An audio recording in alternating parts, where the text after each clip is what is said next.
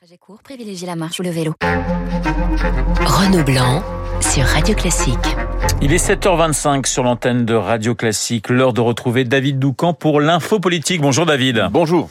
Le président tarde donc à remanier son gouvernement en partie parce que la tâche est rendue encore plus compliquée par une obsession trop largement partagée, l'élection présidentielle de 2027. Oui, euh, le dicton le moins à la mode en ce moment, c'est un bon tien vaut mieux que deux tu l'auras. Commençons avec Édouard Philippe. Pourquoi n'envisage-t-il pas de se remettre au service, par exemple, à l'éducation nationale C'est le chantier prioritaire, le creuset de tout le reste.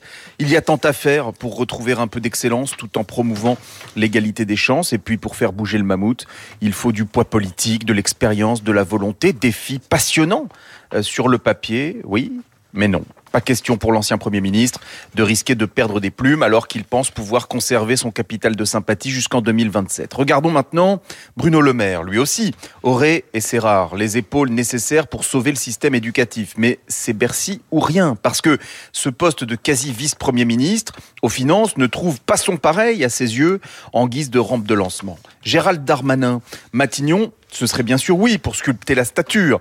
Et on dit qu'il ne serait pas contre quitter Beauvau dans le ministère de l'imprévisible. Un pépin peut arriver à tout moment et venir compromettre une trajectoire. Trois poids lourds, un point commun. Ils sont obligés de penser à demain et un peu moins à aujourd'hui. C'est l'une des données de ce second mandat, premier du genre, avec un président réélu, mais dont on sait que, Constitution oblige, il ne pourra pas se représenter. La course des petits chevaux a commencé le 25 avril 2022 au matin. Et dans les oppositions, euh, David bah, C'est la même chose. Pourquoi la NUP est-elle doucement mais sûrement en train d'exploser? Parce que tous ces leaders veulent tuer Mélenchon pour prendre sa place la prochaine fois. Pourquoi euh, le texte immigration est-il destiné à se fracasser cet automne. Parce que, comme sur les retraites, les républicains ne voudront faire aucun cadeau aux macronistes qu'ils rêvent de terrasser en 2027. Pourquoi Marine Le Pen est-elle aujourd'hui, ce matin, en déplacement à Beauvais? Sa venue ne servira pas à grand-chose aux commerçants dont les magasins ont été pillés, mais surfer euh, sur la vague post-émeute, se dit-elle, ne peut que lui permettre d'engranger des points dans la perspective de sa quatrième candidature pour l'Élysée. Tout est à l'avenant. La présidentielle de 2027 prend toute la place, au risque d'entraver l'action maintenant tout de suite euh, pour le pays. C'est dans quatre ans, c'est loin.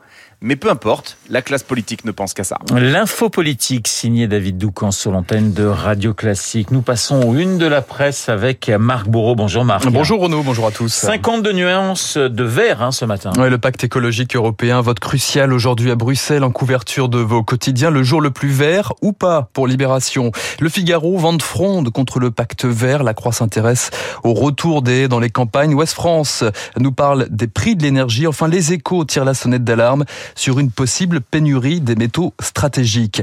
Vos quotidiens s'interrogent toujours aussi après la disparition du petit Émile. Le mystère à la une de Nice matin à la recherche du moindre indice en couverture du Dauphiné libéré.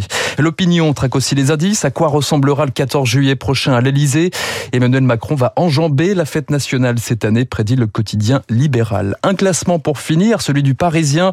Dans quel pays prendre sa retraite? Top 5 des destinations. Un indice, Renault, selon le Parisien.